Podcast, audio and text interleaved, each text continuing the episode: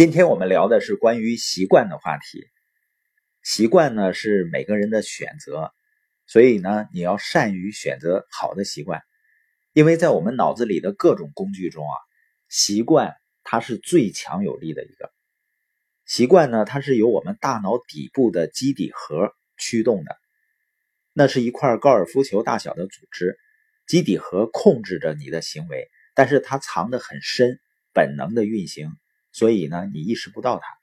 那习惯是怎么养成的呢？就是频繁反复的练习，你几乎可以养成任何习惯，产生自控力。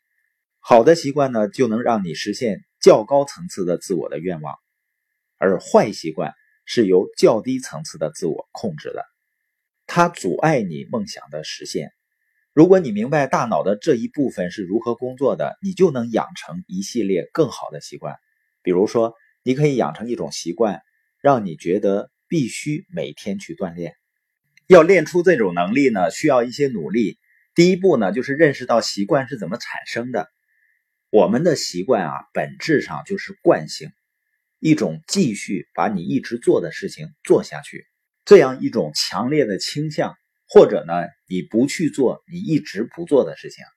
现在的研究显示呢，如果你能坚持某种行为，大约十八个月，你就会形成一种几乎要永远做下去的强烈倾向。我相信绝大多数人呢都没有意识到习惯对你的行为控制是有多强。我在推动社群的过程中呢，我发现有的书友呢，他是百分之百认同我们所讲的一些理念和原则，但是呢，他就觉得自己很难去实践。而且有的朋友呢，他也渴望实现财务自由。他也知道应该去做什么，但是呢，行为上却很难跟上。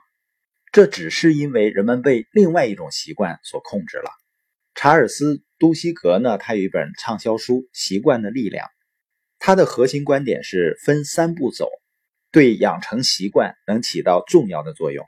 第一步呢是信号，他说啊，用信号来告诉你的大脑进入自动运行模式，以及使用哪些习惯。比如说，你要每天做一些陌生人的接触。第二步呢是形成常规，可以是肢体性的、心理性的或者情感性的常规，你就每天这样去做。第三步呢是奖励，通过反复练习就能加强这个回路，直到逐渐变成自动反应。在驯兽师所说的操作性条件反射中，这是一种使用正向强化法的训练方式。在这里面呢。成功的关键就是形成这种期待和渴望。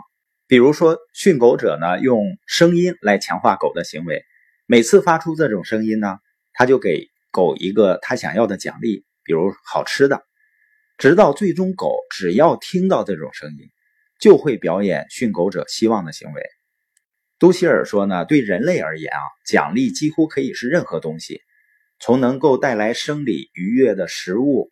或精神性的回报，比如赞扬啊，或者庆祝啊，习惯就能让你的大脑进入自动导航模式。用神经科学术语来说呢，就是你让基底核从大脑皮层那里接管了控制权，这样呢，你想都不用想就能执行了。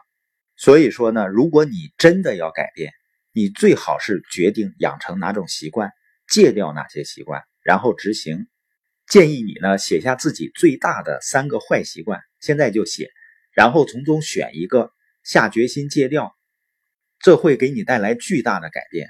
如果你能把三个坏习惯都戒掉，你的人生轨迹将会大大不同的。你也可以决定要养成哪些习惯，然后执行。